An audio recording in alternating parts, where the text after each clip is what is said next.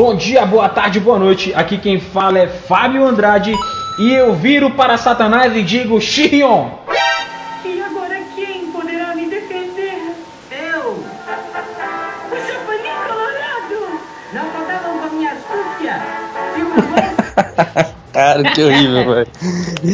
Fala galera, aqui quem fala é Pedro Andrade e o episódio desse de hoje com certeza vai ser bem diabólico.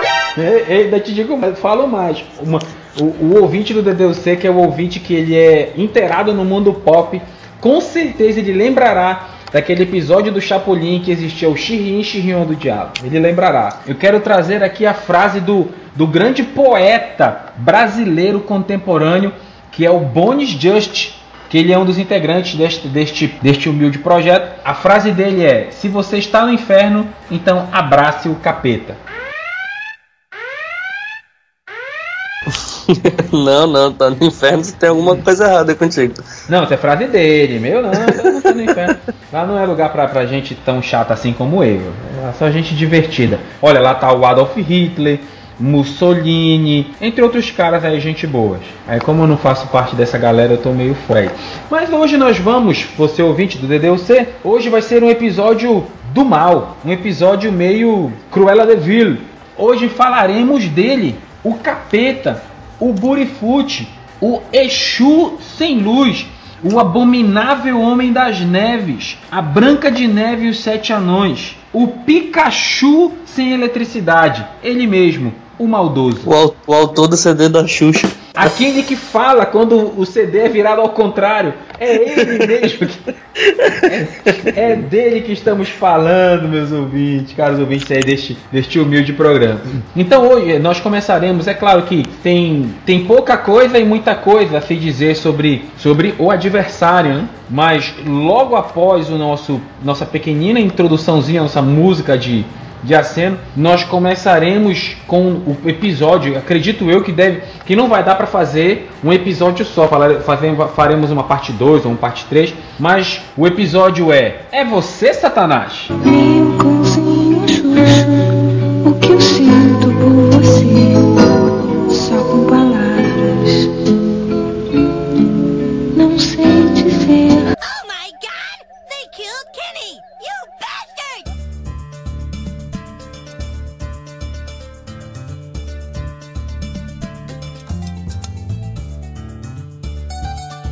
Caros ouvintes do DDUC, nós vamos começar falando sobre a queda do Lúcifer, do Exu sem luz. Eu quero começar citando que João Calvino, que é o, o, o tio do Pedro, João Calvino defende que a, a, a, a Lúcifer é um personagem irrelevante com relação à sua história. Que se fosse interessante falar da história dele, a Bíblia teria mencionado. É importante e diga-se dizer... de passagem, eu concordo muito, muito com isso. Sim, o que, é, o que é importante dizer é que a Bíblia, ela, apesar de tratar um pouco sobre o Malévolo, sobre o, o, o Boitatá, ela não dá muitas informações tão precisas, tanto que muitas das coisas no decorrer da história foram aí sendo especuladas. Mas aí, é, primeiro que eu quero desmistificar, eu entendo, eu entendo que Satanás, o nome dele enquanto anjo não era Lúcifer. Lúcifer. Para começar aí, até porque Lúcifer, se você pegar a tradução, significa filho da alva. Então, uh, uh, e esse mesmo esse, estrela da manhã, esse mesmo adjetivo é alocado para Jesus em Apocalipse. Então, se, se Lúcifer fosse realmente o, o pseudo Satanás, nós Jesus era Satanás também. Ou não, Pedro? O que, que, você acha? É, né? Ou Satanás era Jesus. Se bem que tem muita gente que defende isso aí dos gnósticos, agnósticos, dos eutiquistas, é, essa, essas galeras aí falam essas coisas caóticas. Mas aí eu quero citar três textos em que acredita-se.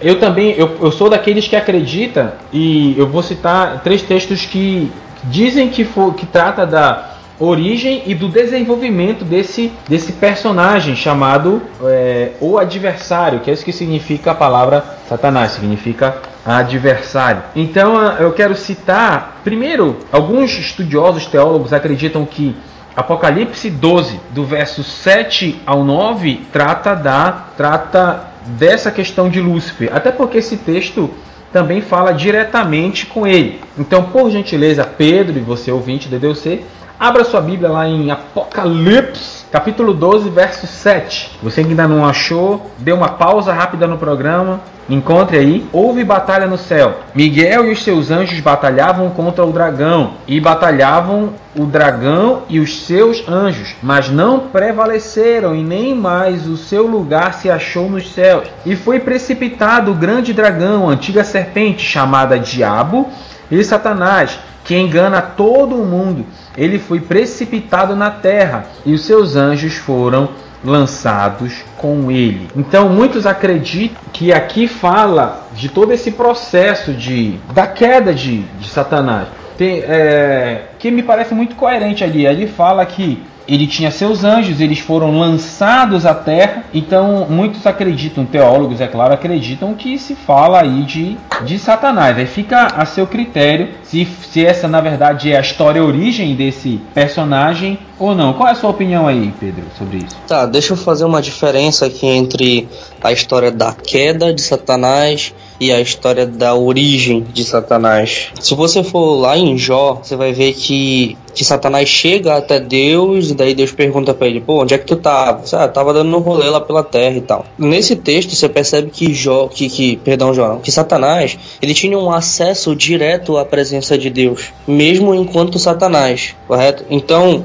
dentro dessa, dessa perspectiva, a gente pode ter uma inferência, diante de outros textos também, mas esse é, é o mais cabal, digamos assim, de que mesmo como Satanás, como anjo já caído, mesmo depois de ter achado é, iniquidade no coração dele, ainda assim ele tinha acesso a Deus diretamente a ele. Por isso a gente vê esse relato. Ah, e por que, que eu falo disso para poder fazer a diferença entre a origem e a queda? Porque a origem de Satanás, ou seja, quando ele deixou de ser um anjo, uh, um anjo, uh, um anjo de Deus mesmo como um anjo, e passou a ser chamado como Satanás, como, um, como um adversário, e quando se achou iniquidade no seu coração e tudo mais, a Bíblia não relata quando isso aconteceu. Não diz. Isso provavelmente aconteceu na eternidade, antes mesmo do mundo existir, talvez. Não, não tenho certeza absoluta, não posso dizer nada sobre isso, porque a própria Bíblia não diz. Então, origem a Bíblia não fala, mas Apocalipse 12 claramente fala sobre a queda de Satanás.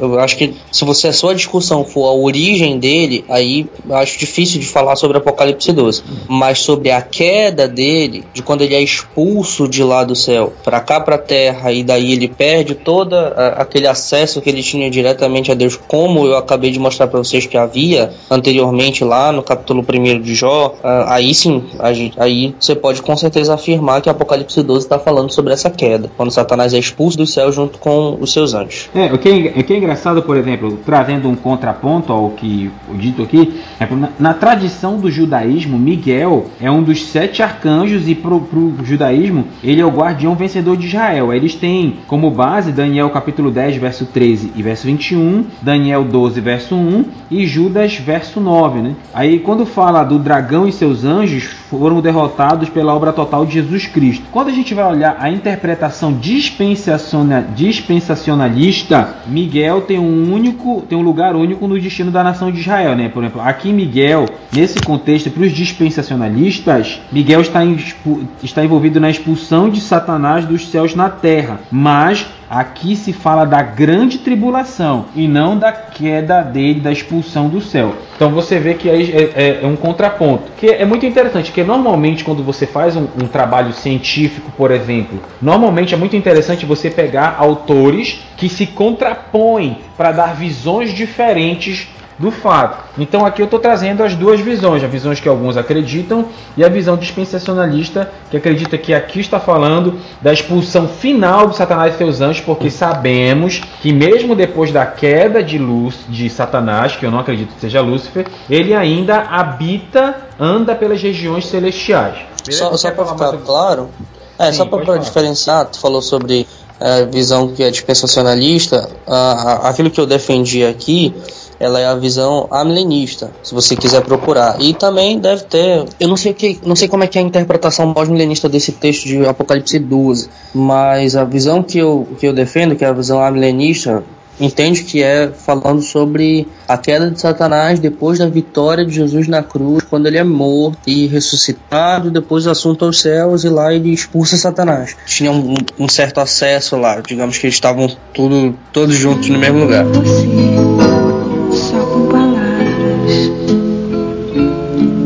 Então, a, a questão de título, só para você poder pesquisar aí, você tem quatro visões ah, escatológicas. Tem a visão pré-milenista dispensacionalista, pré-milenista histórica, pós-milenista pós-milenista e amilenista. Elas têm a ver com a ordem da- das coisas aí, a interpretação do Apocalipse, como que você lê, tudo mais. O Apocalipse é um livro bem difícil de entender. A- a- a visão que eu costumo defender é a visão amilenista na, na interpretação disso aí, só para você poder pesquisar essa situação. Posso ir para aquele outro texto que fala da queda de Satanás? Bora, vamos lá. Eu gostaria de citar para você, ouvinte, um outro texto que entende-se na comunidade teológica que se fala da de Valdemorte, né? Do Valdemorte, aquele que não mencionamos. Bom, é, acredita-se, e eu vou citar mais dois textos, que é primeiro Isaías capítulo 14, do verso 12 em diante, que diz assim: Como caíste do céu, ó estrela da manhã, filho da alva?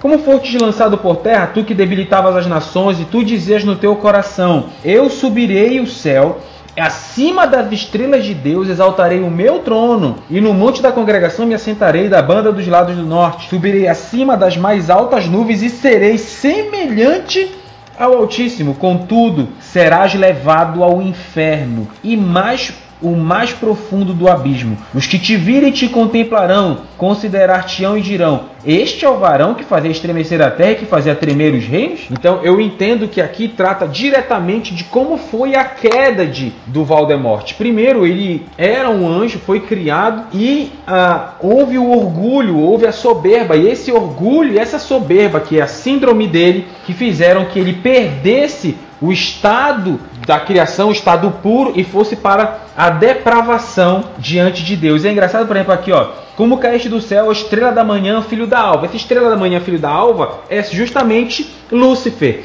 E esse mesmo adjetivo é colocado a Jesus lá no livro do Apocalipse. Como é que você entende esse texto, Pedro? Você concorda? Acredita que se fala do Voldemort ou não? Ó, primeiro com relação ao nome aí, a gente está no, no Velho Testamento. No Velho Testamento é hebraico e aramaico. A palavra Lúcifer é uma palavra grega. Então, isso é, é somente uma equivalência que as pessoas costumam fazer para tentar dar suporte à ideia do nome de Satanás como Lúcifer. Mas como a gente já, já falou lá no começo, eu, eu, sinceramente acho que isso não faz nenhum sentido. Justamente porque são duas línguas diferentes. Lá no, no- no Novo Testamento, que é lá em Apocalipse, a palavra Lúcifer em si significa estrela da manhã, filho da alva, algo assim, mesmo significado, beleza, mas ela é utilizada para Jesus, tá? Então, dito isto, existem três visões diferentes com relação a esse texto e com relação a Ezequiel também. A primeira é dizendo que o texto fala somente sobre Satanás. A segunda fala que o texto fala somente do rei da Assíria, do rei da Babilônia. Ah, são duas visões extremistas, somente de uma coisa, somente de outra. A, a- a outra interpretação, que é a interpretação do meio, digamos assim, que é a que eu particularmente simpatizo mais e Fábio também, é do seguinte. Literariamente, se você for somente ler o texto, fazer a sua interpretação hermenêutica, exegese do texto todinha certinha, você vai claramente perceber que o texto fala sobre o rei da Assíria. O texto vai falar sobre o rei da Babilônia. E ponto. É isso. No entanto, a Bíblia é cheia de figuras de linguagem. A Bíblia é cheia de prefigurações, cheias de tipologias, cheias de coisas desse tipo. Então, o que eu entendo nesse texto é que sim, sim, ele fala sobre o rei assírio, ele fala sobre o rei da Babilônia. No entanto, existe uma alegoria a Satanás por trás desse texto que é referente ao rei da Babilônia. Existe uma, eh, um- um- uma relação de, de, de figuração, uma figura de linguagem, uma alegoria, eh, uma metáfora, digamos assim, para Satanás utilizando a história do rei assírio. É, é, isso se eu não estou enganado, o Franklin Ferreira também suporta essa, essa interpretação. Eu não sei se tu conhece aí, que tu sabe quem é o Franklin Ferreira, Fábio. Mas ele é. Eu nunca vi mais gol. Então, ele é um teólogo bem conhecido aí de aula reformada aqui no Brasil. Ele dá aula no Martin Busser, um seminário, seminário batista, enfim, seminário reformado. Tem alguns professores presbiterianos, outros batistas, então é meio que misturado lá. É muito bom, muito bom por sinal. Tem vários livros escritos, é um cara bem respeitado, digamos assim. Entre outros também, mas eu acho que essa é a interpretação que eu mais simpatizo e acredito que o Fábio também, certo? Certo, eu simpatizo muito com essa interpretação aí deste pequenino gafanhoto. Pedro? Tô aqui. Aqui eu já finalizei mesmo minha, minha fala. Ah, tá não, porque ficou um silêncio, eu fiquei já com medo de te dar do burro. eu quero dizer assim, olha, pra você aí que tá nos ouvindo, nunca foi, tão, nunca foi tão difícil gravar um episódio. Olha, cara ouvinte, normalmente quando é dia de gravar episódio, dá problema na internet, sempre acontece várias coisas pra atrapalhar que o episódio saia ao ar. Então eu penso, eu penso duas coisas. Ou esse trabalho é tão ruim que que, que Deus diz assim, não, não posta esse negócio, ou esse trabalho é uma bênção, pelo menos para uma pessoa, e a gente sofre é, uma contrapartida do, do inferno, porque principalmente esse episódio de hoje tá complicado aí É, pra gravar, tá. mas graças a Deus estamos prosseguindo. Estamos conseguindo, é porque quando a gente vai, pra você que não tá escutando a gente aí, só pra você ter uma ideia, a gente tá fazendo um esforço enorme porque a gente quer que esse conteúdo chegue a você. Já deve, a gente tentou um outro dia, não deu certo, a gente tá tentando hoje de novo. Se Deus quiser, a gente vai terminar de gravar esse troço agora. Porque quando a gente se junta pra jogar online, a internet não dá bug nenhum. Mas a gente resolveu. Verdade. A gente resolveu pra gravar. É, a gente vai jogar o nosso MOBA aqui, Paragon Online, e funciona tudo lindo.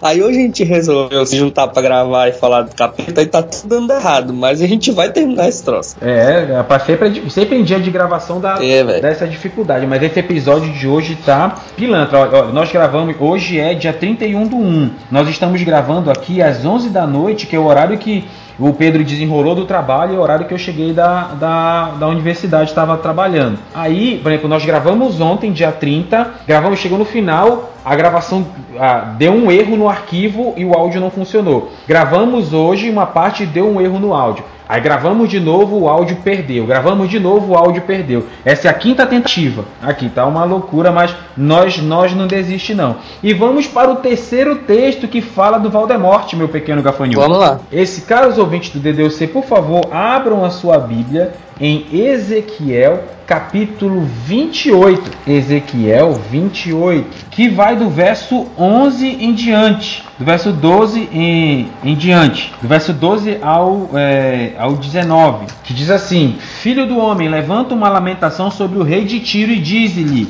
Assim diz o Senhor Jeová: Tu és o aferidor da medida, cheio de sabedoria e perfeito em formosura. Estavas no Éden, jardim de Deus. É por isso que eu acredito que essa também se, se prefigura ao Burifute. Toda pedra preciosa era tua cobertura: sartônio, topázio, diamante, turquesa, ônix, jaspe, safira, carbúnculo, esmeralda, ouro. A obra dos teus tambores e dos teus pífaros estava em ti no dia em que fostes criado. Foram preparados. Aí olha só, tu eras querubim ungido para proteger e te estabelecer. No monte santo de Deus está. No meio das pedras afogueadas andavas. Perfeito eras, perfeito eras nos teus caminhos desde o dia que fostes criado, até que se achou iniquidade em ti. Na multiplicação do teu comércio se encheu o teu interior de violência e pecaste, pelo que te lançarei, profanado, fora do monte de Deus, e te farei perecer, ó querubim protetor, entre as pedras afogueadas. Elevou-se o teu coração por causa da tua formosura, corrompeste a tua sabedoria por causa do teu resplendor. Por terra te lancei diante dos reis te pus,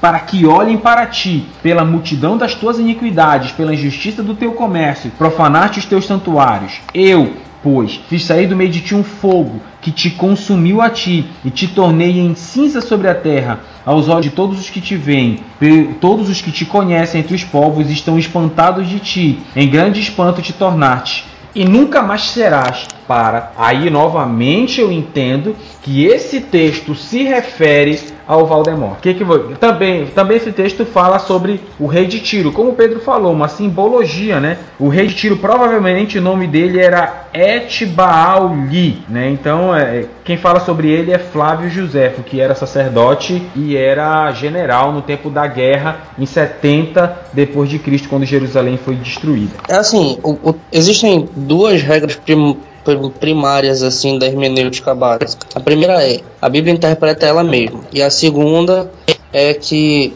sempre que possível, leia o texto na sua maior naturalidade, sem ficar procurando sentidos ocultos nele. Então, esse texto, ele é complicado. Se você tenta utilizar essa segunda regrinha que eu falei logo de cara, você vai chegar a uma conclusão certa e, e sobre isso, que o texto realmente fala sobre o rei de, de, de Tiro, entendeu? Ele fala logo no início, rei de Tiro. E existem coisas que ficam bem claras está falando sobre uma pessoa, por exemplo, comércio, entendeu? Ele utiliza a palavra comércio para falar sobre mais atitudes do cara. E o diabo não faz comércio, né? Então, a questão é essa. Só que existem coisas também, linguagens é, hiperbólicas e exageradas que ele utiliza uh, para se referir a ele como simbologia de como que ele era, da, da, das suas atitudes e tudo mais, antes de, de, de ele descambar para o lado negro da força, digamos assim, que parece muito uma figura de linguagem mais exagerada e que por isso a gente consegue interpretar que figurativamente o texto fala sobre Satanás também,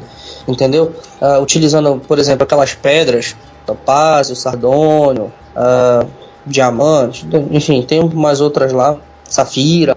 Todas essas pedras, elas têm uma simbologia bíblica que se você pesquisar você vai encontrar e vai ver que há uma simbologia para isso, significa uma coisa. Vou dar só um exemplo que a safira é uma pedra bem clara e, e normalmente é, é associada à pureza. Em, alguns outros cantos da Bíblia também isso também é feito. Então, fala sobre os caminhos retos dele, que ele era um rei certinho, bonitinho e tal, tudo mais.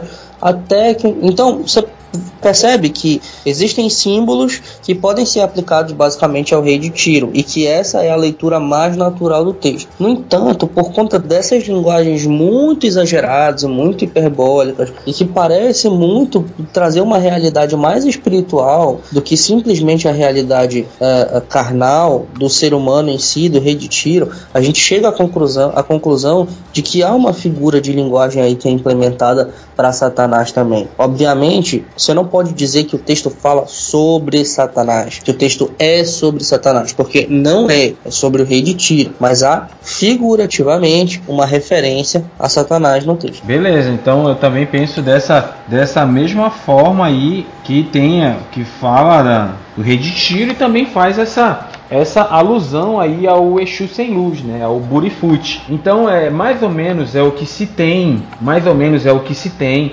sobre essa história origem do querubim, querubim ungido, que lembrando, o nome dele não é Lúcifer. Eu lembro quando eu estava, que normalmente a história da igreja, a história da igreja trata, vem trazendo na sua tradição que Lúcifer e Satanás são as mesmas pessoas, mas a gente vê que Lúcifer é simplesmente portador de luz, algumas traduções carregador de luz, estrela da manhã, filho da alva, mas não tem nada a ver, isso não é um nome próprio. Exato. Isso é simplesmente é, um adjetivo. Um, um adjetivo. Pegar, fique feliz,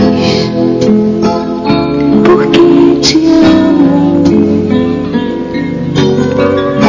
Sou, sou Então tem que tomar esse esse cuidado. Então é, tem que, a gente tem que tomar muito cuidado com essa história. Outra, outra uma menção que eu quero fazer, por exemplo, quando você abre aquele que você gostaria que você abrisse a sua Bíblia lá em Gênesis capítulo 1, verso 1, não poderia deixar de citar isso. Gênesis capítulo 1, verso 1, Gênesis tradicionalmente escrito por Moisés, em cerca de 1440 anos antes de Cristo, né? Então, Gênesis no capítulo 1, verso 1 diz assim: No princípio criou Deus os céus e a terra. Então, verso 2 diz assim: A terra era sem forma e vazia, e havia trevas sobre a face do abismo, o Espírito de Deus se movia sobre a face do abismo. Então, o que que eu tenho essa percepção aqui, tá? Por exemplo, se você pega o capítulo 1, verso 1 de Gênesis, em hebraico diz assim: Bereshit bara Elohim. Esse termo criar é do termo bara, que significa formar, modelar, produzir. Originalmente essa ideia do bara é de esculpir, ou seja, uma arte bem esculpida, estruturada.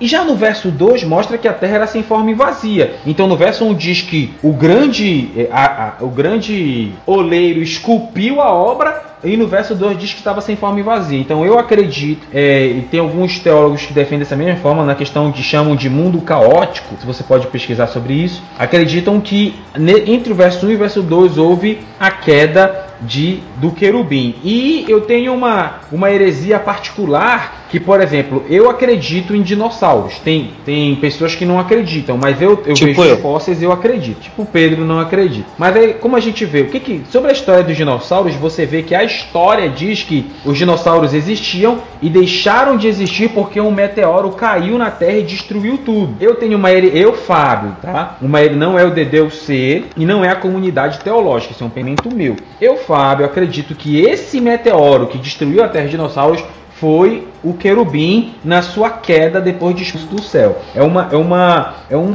é um pensamento meu, tá? Eu, não- eu acredito que o Pedro não concorde comigo, talvez você aí ouvinte não concorde comigo, mas esse é só um pensamento que eu tenho com relação a esse texto aí de Gênesis. Você quer falar alguma coisa, Pedro? Quero. Ah, então, sobre a questão dos dinossauros, eh, eu, eu recomendo que você escute. É um bagulho meio longo, então não vou explicar aqui. Recomendo que você escute o BTcast. Eu não lembro qual é o número, mas é o BTcast de, de nome Design Inteligente. Fala sobre a teoria do design inteligente, que é uma teoria que contrapõe a teoria evolucionista. Uma teoria científica, não tem nada a ver com teologia, é uma teoria científica que contrapõe a teoria evolucionista e, obviamente, também defende a não existência dos dinossauros. E também, normalmente, vai para a ideia da Terra jovem. Tem uma galera que acredita que a Terra tem 4,5 bilhões de anos. Essa galera de Terra jovem já acredita que a Terra tem bem menos do que isso, nem chega a um milhão, basicamente. Então, isso é sobre a questão dos dinossauros. Se você quer es- escutar e aprender um pouco mais. Sobre Gênesis 1 e 2, eu tenho um- uma outra interpretação acerca disso, e é a seguinte: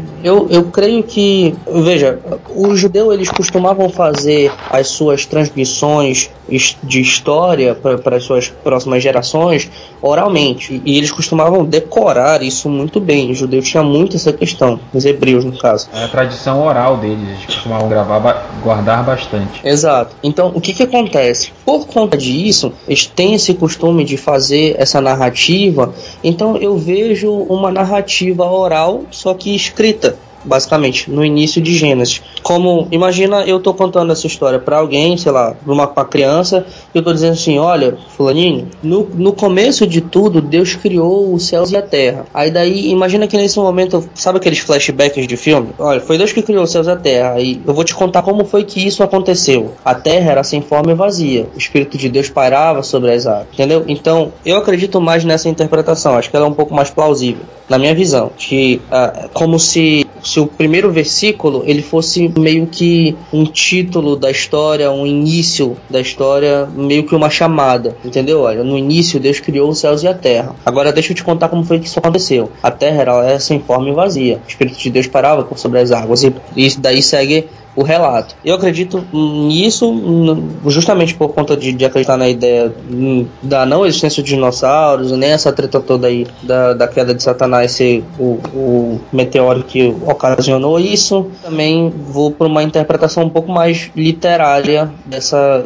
desse início de Gênesis aí 1 e 2. Mas é um outro ponto aí para você pensar. Não tô dizendo pra você acreditar nisso, né? Só estude aí e veja o que, que você acha. Bom, olha, vo- você vê aqui, na, por exemplo, na, a Bíblia é uma das Bíblias que eu acho que eu mais gosto. A Bíblia é, de estudo Plenitude, tá? Que tem é, os editores aqui, Jack Hayford, Sam Middle, Middlebrook, é, Jerry Horner, Gary Matsford, eles fazem comentários aqui né, na Bíblia. Então, aqui lendo aqui Gênesis 1:1, eles falam que esse que esse texto ele é desordenado com o verso 2. Aí olha o que eles colocam aqui no comentário, tá? Possivelmente em razão da queda de Lúcifer. Eles ainda colocam Lúcifer aqui, o que eu não creio.